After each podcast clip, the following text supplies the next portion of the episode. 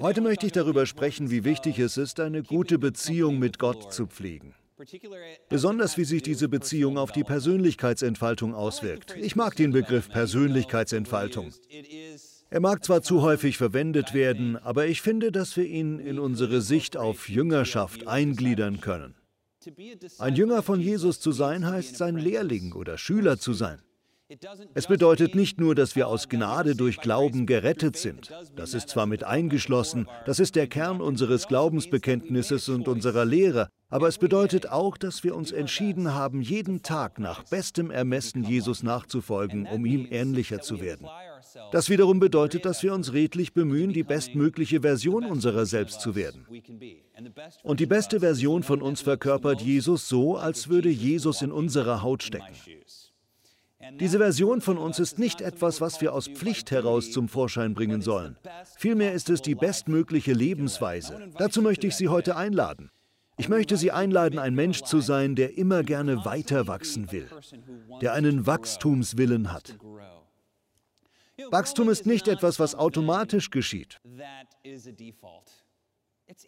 Man kann leicht diesen Eindruck haben, ich wachse einfach, indem ich so durchs Leben gehe, es gibt jedoch sogar Dinge im Leben, die das Wachstum gänzlich stoppen können.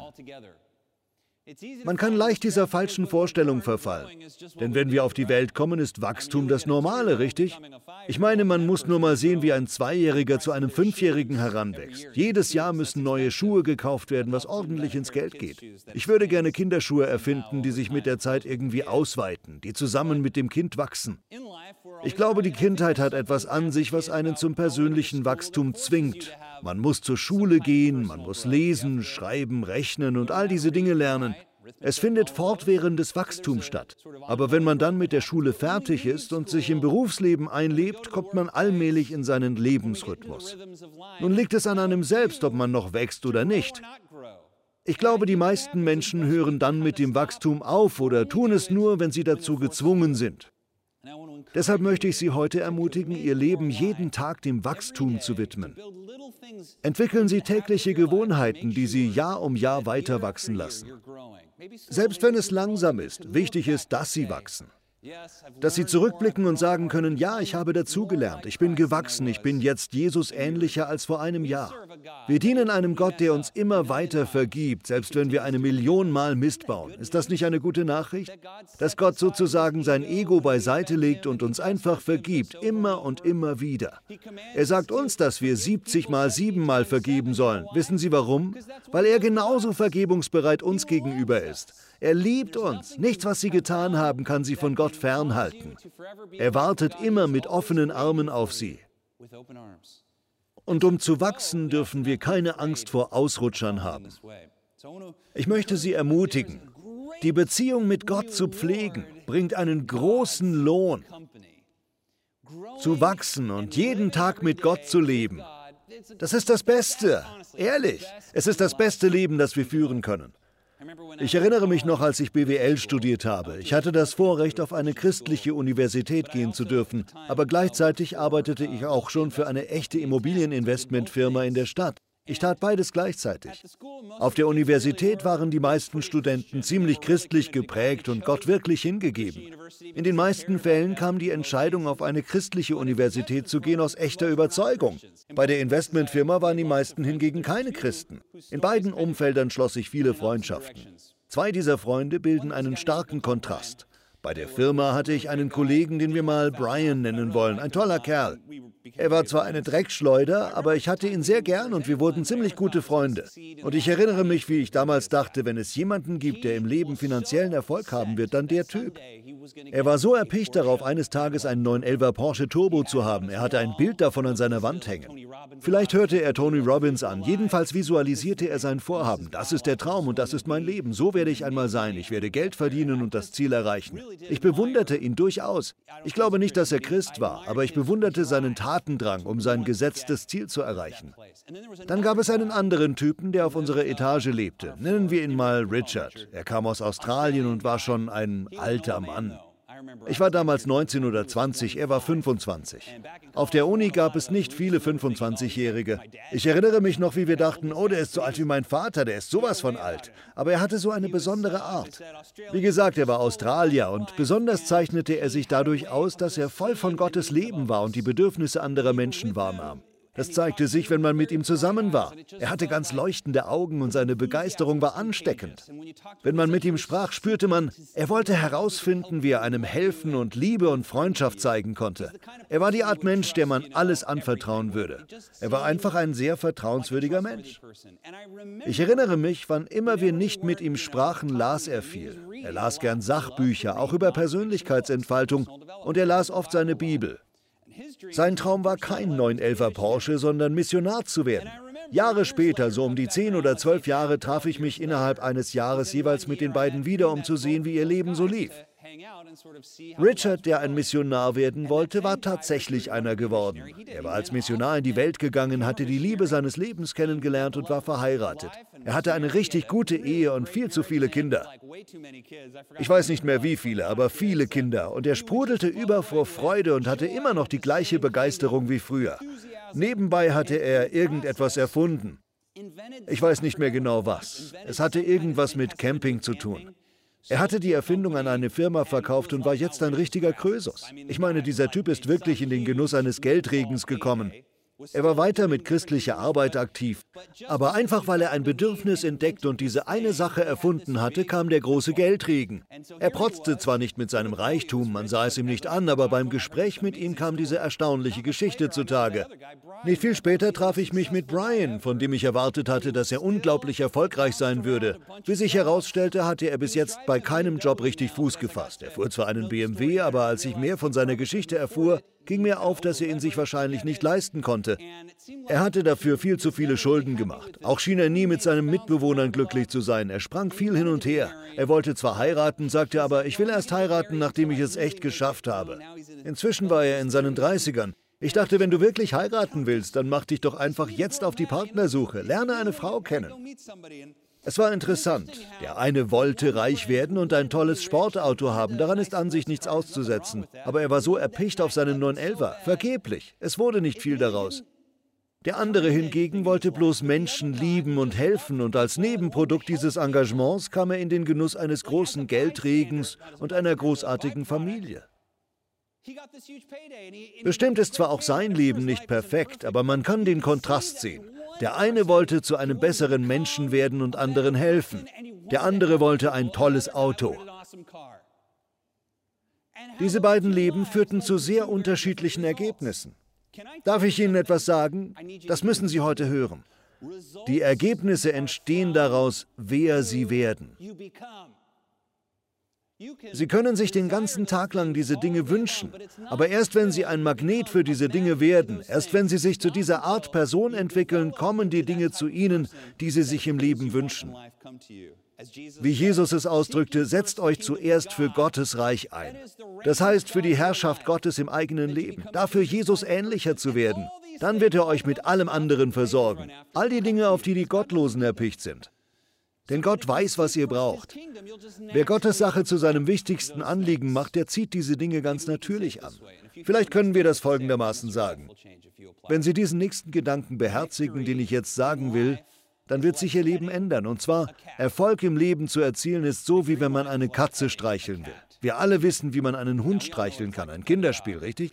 Man sieht einen Hund, der mit dem Schwanz wedelt, man begrüßt ihn freundlich und er erwidert freundlich den Gruß. Dann sagt man, na du, hallo, und alle sind begeistert. Der Hund kommt auf einen zu und dann, wenn er nahe dran ist, macht er so. Wie nennt man das? Wenn man das bei einer Katze versucht, hey Kumpel, wie geht's? Dann macht die Katze, was willst du denn?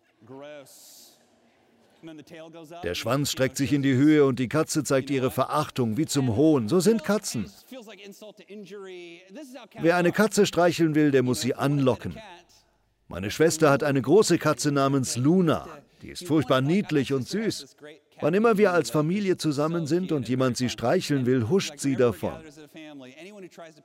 Beachtet man sie hingegen gar nicht, kommt sie manchmal von allein. Noch besser ist, eine Schnur oder so etwas zu haben, was man federnd bewegen kann, dann kommt sie, um sich die Schnur anzuschauen. Wenn man ihr dann die Schnur geben will, läuft sie wieder davon. Aber wenn man einfach die Schnur bewegt und zu erkennen gibt, das ist meine Schnur, kommt sie schließlich und spielt damit. Nicht alle Katzen sind so, aber Sie verstehen schon, oder? Um eine Katze zu streicheln, muss man sie eher auf indirektem Weg anlocken. Und so ist ein Großteil des Lebens. Viele Erfolgserlebnisse im Leben sind so. Vermutlich gibt es auch einige Erfolge, die man nur erzielt, indem man sie direkt verfolgt. Aber ich habe den Eindruck, dass die wirklich großen Erfolge, die man sich im Leben wünscht, ein Nebenprodukt der Persönlichkeitsentfaltung sind. Es geht darum, zu der Person zu werden, die diese Dinge anzieht. Und niemand außer Jesus kann einem den besten Weg zeigen, eine solche Person zu werden. Ja, es gibt auch andere Leute, die Weisheit haben, aber die beste Person, der man nachfolgen kann, ist Jesus. Erfolg ist wie eine Katze. Wollen Sie Ihren Glauben an jemanden weitergeben? Ich musste das lernen. Als ich jünger war, strengte ich mich besonders an, anderen von meinem Glauben zu erzählen, doch das funktionierte einfach nicht. Was funktionierte, war ein Leben zu führen, das Jesus ähnlich ist. Und von Freude geprägt zu sein, Freundschaften zu knüpfen und sich dann zu unterhalten. Das ist ganz anders. Suchen Sie einen Ehepartner? Vielleicht haben Sie noch nicht den richtigen oder die richtige gefunden. Aber vielleicht können Sie das anders angehen. Statt sich zu fragen, was für einen Partner Sie sich wünschen, fragen Sie sich, was für ein Partner will ich sein? Das zieht dann den entsprechenden Partner an. Wenn man sich mit Singles unterhält, die auf der Partnersuche sind, seien es junge oder alte oder mittleren Alters, vielleicht jemand, der geschieden ist, sagen sie einem oft von A bis Z, wie ihr Wunschpartner sein soll. Er muss einen Sinn für Humor haben, ein Arzt sein, 1,90 groß und das ist das Mädel. Es gibt nicht viele Frauen, die 1,90 sind. Auf jeden Fall führen sie eine lange Liste all der Eigenschaften auf, die sie sich im gesuchten Partner wünschen. Fragt man sie dann jedoch, und was für einen Ehepartner möchten sie werden? Was für ein Partner möchten sie werden, wenn jemand sie heiratet? Dann hört man im Grunde, ich bin gut, so wie ich bin. Okay, es gibt da einen gesunden Mittelweg, oder? Zwischen Selbstvertrauen und Menschenliebe und auch dabei eine bessere Version seiner selbst zu werden. Das ist es, was die gute Nachricht von Jesus in uns bewirken kann. Sie ermöglicht uns, Gott näher zu kommen und von der Bibel zu lernen, sowie von unseren Mitmenschen, die uns weiterhelfen können. Wenn Sie also einen bestimmten Ehepartner finden möchten, dann werden Sie zu einer Person, die so einen Ehepartner anzieht. Das gilt auch für Geld. Natürlich gibt es vieles, was wichtiger ist als Geld, aber auch Geld ist wie eine Karte Katze. Mir ist aufgefallen, dass viele Menschen, die finanziellen Erfolg haben, vertrauenswürdige Menschen sind, die ein Auge für günstige Gelegenheiten haben. Sie sind meinem Freund Richard viel ähnlicher als meinem Freund Brian. Ihr Hauptziel im Leben besteht nicht im Geldmachen, sondern darin, ein Bedürfnis zu finden und es zu erfüllen. Dasselbe gilt für den Beruf. Es gilt für so viele andere Erfolge im Leben. Es geht darum, diese Dinge ins Leben zu locken. Es geht darum, zu einem anderen Menschen zu werden. Ergebnisse im Leben erwachsen der Persönlichkeitsentfaltung. Sie erwachsen der Person, zu der man wird. Heute möchte ich Sie ermutigen, sich auf den Pfad der Nachfolge Jesu und der Weisheit und des Feedbacks zu begeben, sich als Person so zu entfalten, dass Sie die Erfolge anziehen, die Sie brauchen.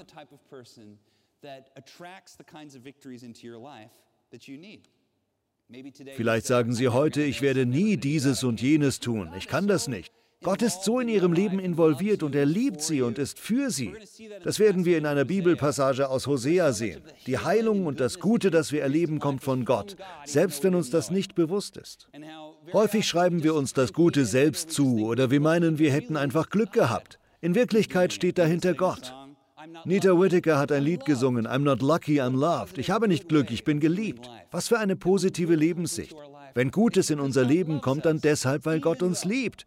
Trotz, Sie können die Lücke selbst füllen. Gott ist für Sie, nicht gegen Sie. Er ist auf Ihrer Seite, er liebt Sie. Hannah hat heute aus dem Buch Hosea vorgelesen. Hosea ist ein prophetisches Buch. Auch ist der Großteil des Buches Poesie, ein sehr trauriges Gedicht wie ein Großteil antiker Schriften. Hosea beginnt wie folgt. Er heiratet und fast sofort läuft seine Ehe schief. Seine Frau betrügt ihn Und Gott sagt ihm, wirb um deine Frau und gewinne sie zurück. Hosea tut es und zahlt ihre Schulden ab, dann betrügt sie ihn wieder und er wirbt wieder um sie. Das geht weiter so hin und her. Sie betrügt ihn und er wirbt um sie und zahlt ihre Schulden ab. Er versucht sie immer wieder zurückzugewinnen. Es ist eine herzzerreißende Geschichte eines Mannes, der seine Familie retten will. Im Laufe des Gedichtes sieht man dann, dass Gott diese herzzerreißende Geschichte benutzt, um dem Propheten Hosea zu zeigen, so ist meine Beziehung zu meinem Volk. Würden Sie das Alte Testament in einem Stück durchlesen, das würde zwar ewig dauern, aber wenn Sie es an einem Stück durchlesen könnten, würden Ihnen wahrscheinlich einige Leitmotive auffallen. Ein Leitmotiv, das sich durch das ganze Alte Testament zieht, ist folgender Kreislauf. Gottes Volk gerät in Not und sucht seine Hilfe. Er rettet es und segnet es reichlich. Dann wenden die Leute ihm wieder den Rücken zu und tun einander und der Welt schreckliche Dinge an. Also zieht Gott seinen Segen zurück. Sie geraten wieder in Schwierigkeiten. Sie rufen ihn um Hilfe, also rettet er sie und segnet sie. Aber wenn er sie gesegnet hat, kehren sie Gott wieder den Rücken zu. Da fragt man sich, wie oft soll sich das noch wiederholen? Ich glaube, es wiederholt sich hunderte Male in der Bibel. Das ist es, worum es Gott in Hosea geht. Gott sagt Hosea, ich möchte mein Volk segnen. Ich wünsche den Menschen Erfolg. Ich wünsche ihnen volle Körbe. Ich wünsche ihnen Heilung. Ich wünsche ihnen ein erfülltes Leben. Doch das geht nicht, wenn sie mir den Rücken zukehren, wenn sie die Armen und die Witwen und die Waisen vernachlässigen, wenn sie sich Baal zuwenden, wenn sie Götzen anbeten und tun, was in meinen Augen böse ist, obwohl ich doch derjenige bin, der ihnen den Segen geschenkt hat. Er sagt, es herrscht Heuchelei. Die Leute scheren sich nicht um die Armen und Notleidenden. Sie beten Götzen an und bringen ihnen Menschenopfer. Und dann kommen sie in die Kirche, wir würden Kirche sagen. Dann kommen sie in die Synagoge oder den Tempel und beten auch Gott an. Er sagt, es gibt keine Gotteserkenntnis in diesem Land. Diese Formulierung kommt immer wieder vor. Es gibt keine Gotteserkenntnis im Land. Das Wort für Erkenntnis ist Yada. Sagen Sie mal Yada. Das hebräische Wort hat eine andere Bedeutung als das englische Wort Knowledge. Knowledge ist eher Wissen, Fakten zu kennen, Dinge zu wissen. Yada hingegen bedeutet ein persönliches Kennen, zum Beispiel das persönliche Kennen zwischen Lieblingsgeschwistern oder besten Freunden. Es ist die Art von Kennen, wie Ihr Mama oder Ihr Papa Sie gut kennt oder wie Sie Ihre Kinder gut kennen. Yada bedeutet, einander ganz persönlich zu kennen. Ich bin in den 80er Jahren aufgewachsen. Damals war mein Großvater, der Gründer unserer Kirchengemeinde, mega berühmt. Überall war er bekannt.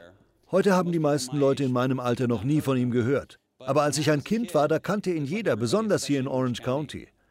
Und ich begegnete Superfans, die mir so viele Dinge über meinen Opa erzählen konnten. Sie konnten auflisten, wo er zwischen dann und dann gelebt hat, wo er seine 13. Ehrendoktorwürde bekommen hat, wann er das und das zum ersten Mal gesagt hat.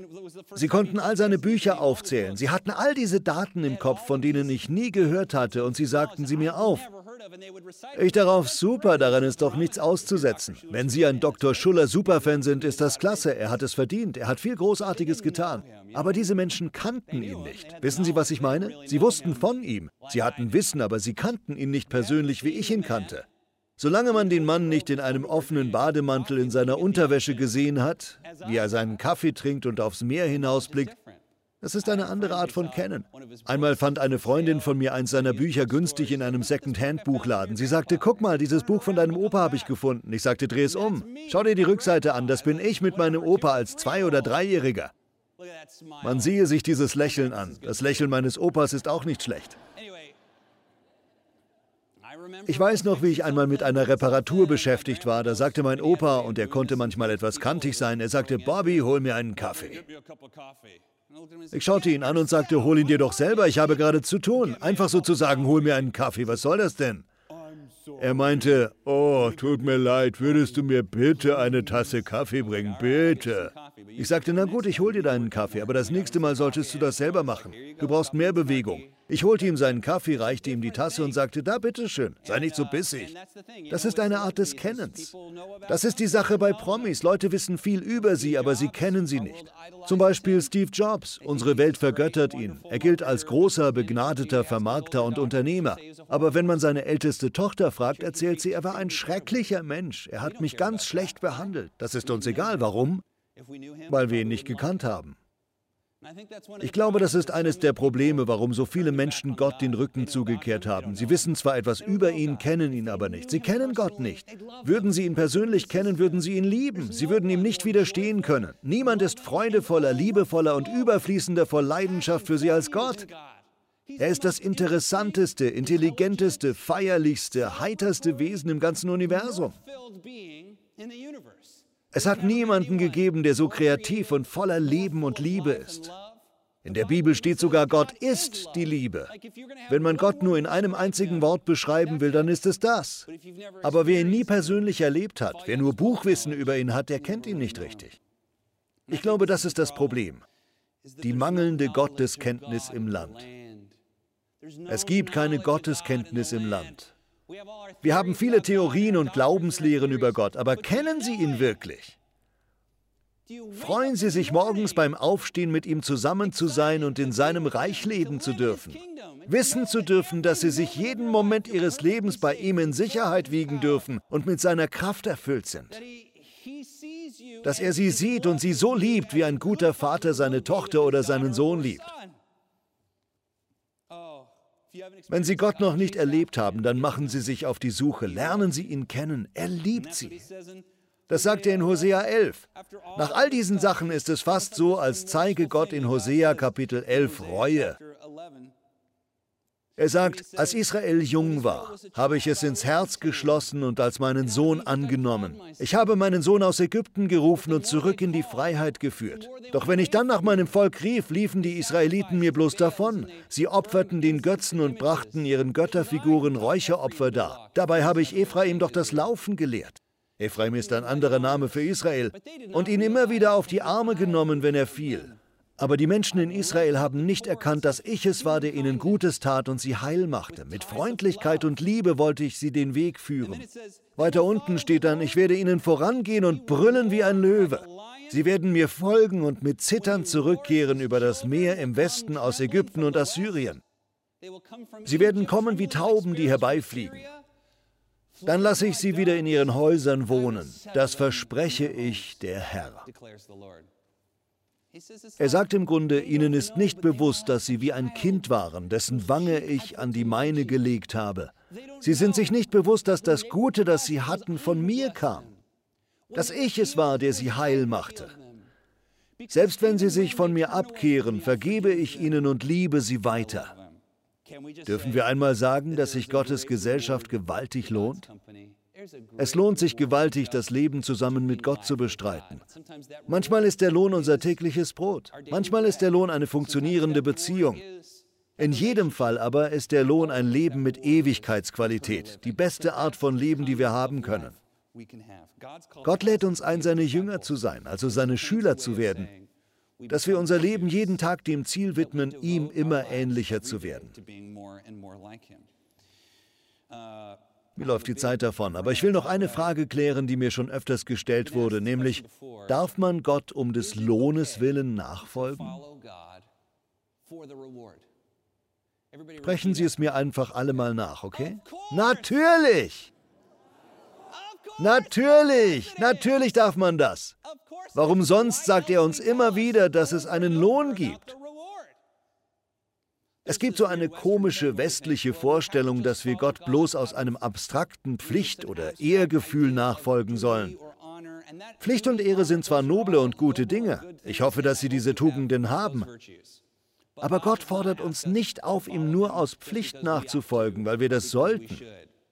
Ich möchte Ihnen sagen, ich lade Sie ein, Gott nachzufolgen und ihm Ihr Leben zu widmen, weil ich Sie lieb habe weil ich weiß, dass es das beste, freudigste und tollste Leben ist, das sie haben können. Deshalb, weil es sich lohnt.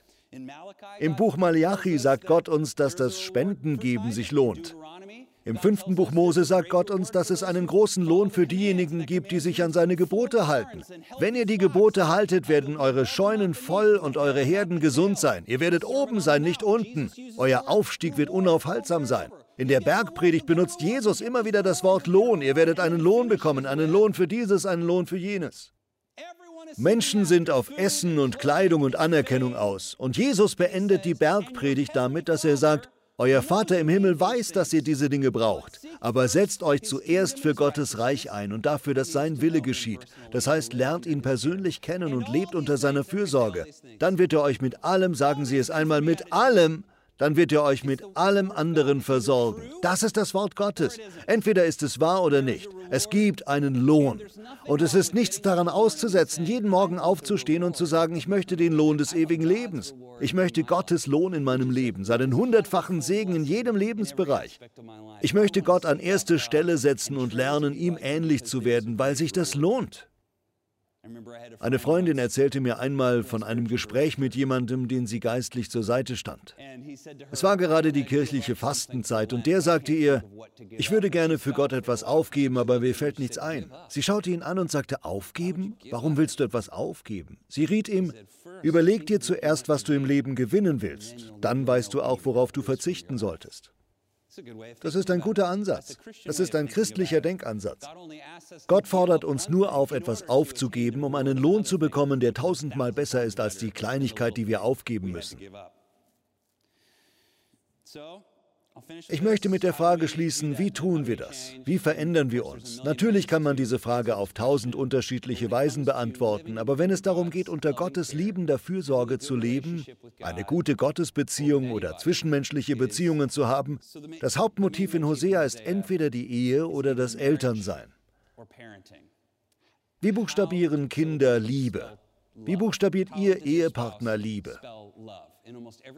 In fast jedem Fall wird Liebe Z, E, I, T buchstabiert. Zeit ist das Kostbarste, was wir haben. Und jeder, der sie liebt, fordert sie von ihnen.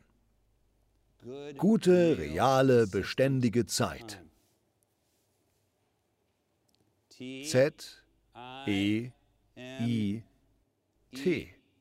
Sie müssen ihre Zeit Gott geben. Und das ist solch ein kleiner Preis, denn ich sage Ihnen, im Gegenzug gibt er Ihnen eine Menge Zeit zurück. Können wir darin alle übereinstimmen? Die Zeit, die wir verlieren, weil wir sie Gott widmen, wird uns hundertfach zurückerstattet. Die Art von Liebe, die sich Ihre Frau oder Ihr Mann wünscht, ist Zeit. Z-E-I-T. Die Art von Liebe, die sich Ihr Kind wünscht, ist Z-E-I-T. Ihr bester Freund. Er wünscht sich Zeit. Sie müssen Zeit mit Menschen verbringen. Und Zeit wie Geld ist schlüpfrig. Sie hat es an sich, uns durch die Finger zu rutschen, es sei denn, wir üben Disziplin. Und um Disziplin zu üben, braucht man Rituale. Rituale. Hier ist mein Ritual. Ich habe mehrere wichtige Beziehungen. Mit Ausnahme meiner Gottesbeziehung ist die Beziehung zu meiner Frau die wichtigste. Jeden Montag haben wir einen besonderen Tag miteinander. All meine Freunde wissen, Bobby und Hannah sind am Montag nicht erreichbar. Am Montag machen wir was Schönes zusammen. Am Mittwochmorgen frühstücke ich mit meiner Tochter, jede Woche. Am Samstag gehe ich mit meinem Sohn ins Disneyland und manchmal auch mit meiner Tochter. Jede Woche, fast ohne Ausnahme. Freitagabend verbringe ich mit meinen Freunden. Fast jeden Freitagabend. Jetzt sage ich fast, weil ich das in der Reihenfolge der Wichtigkeit dieser Beziehungen aufzähle. Am Sonntag bin ich dann hier, mit Ihnen. Sie sind hier und das finde ich großartig. Danke. Und jeden Morgen schreibe ich meine Ziele auf und ich trinke einen Kaffee, das beste Getränk des Tages, und ich lese meine Bibel. Diese kleinen Rituale mögen sich anhören, als sei ein großer Zeitaufwand nötig. Das stimmt aber nicht. Denn ich verspreche Ihnen, Sie haben bereits Rituale, vielleicht nur schlechte. Viele von uns haben schlechte Rituale. Wahrscheinlich tun Sie jeden Morgen nach dem Aufstehen das Gleiche, ob es nun etwas Gutes oder Schlechtes ist. Wahrscheinlich tun Sie abends nach Feierabend das Gleiche. Unbewusst haben Sie Rituale entwickelt. Diese können Sie bewusst ändern, um Zeit für Gott einzuräumen und für die Persönlichkeitsentfaltung, für Ihre Nachfolge Jesu. Im Laufe der Zeit, in ein, zwei Jahren, werden Sie dann feststellen, wie bin ich nur so gesegnet worden? Was ist bloß passiert? Wie ist das gekommen? Es lohnt sich, Gott die oberste Priorität im Leben einzuräumen. Es lohnt sich, der Ehe Priorität einzuräumen und den Kindern. Es lohnt sich. Es ist die Sache wert. Also möchte ich Sie dazu ermuntern. Fühlen Sie sich ramponiert? Machen Sie sich Vorwürfe? Sind Sie beschämt? Gott ist für Sie. Er hat Ihnen vergeben. Heute ist ein guter Tag. Ein guter Tag, um etwas in Ihrem Leben zu ändern. Einfach eine kleine Veränderung, die Sie über einen langen Zeitraum konsistent durchführen. Dann werden Sie erleben, dass sich alles ändert. Herr, wir kommen zu dir vor deinen Thron und wollen dir sagen, Vater, wir lieben dich, wir schütten dir unser Herz aus. Ich bete, dass du Menschen in unser Leben bringst, die dem ähnlich sind, wie wir selbst sein wollen. Hilf uns, Herr, uns zu verändern, indem wir jeden Tag kleine Veränderungen vornehmen. Herr, wir lieben dich von ganzem Herzen, mit ganzer Seele und mit all unserer Kraft und unserem ganzen Verstand. Wir beten in dem mächtigen Namen Jesu. Und alle sagen Amen.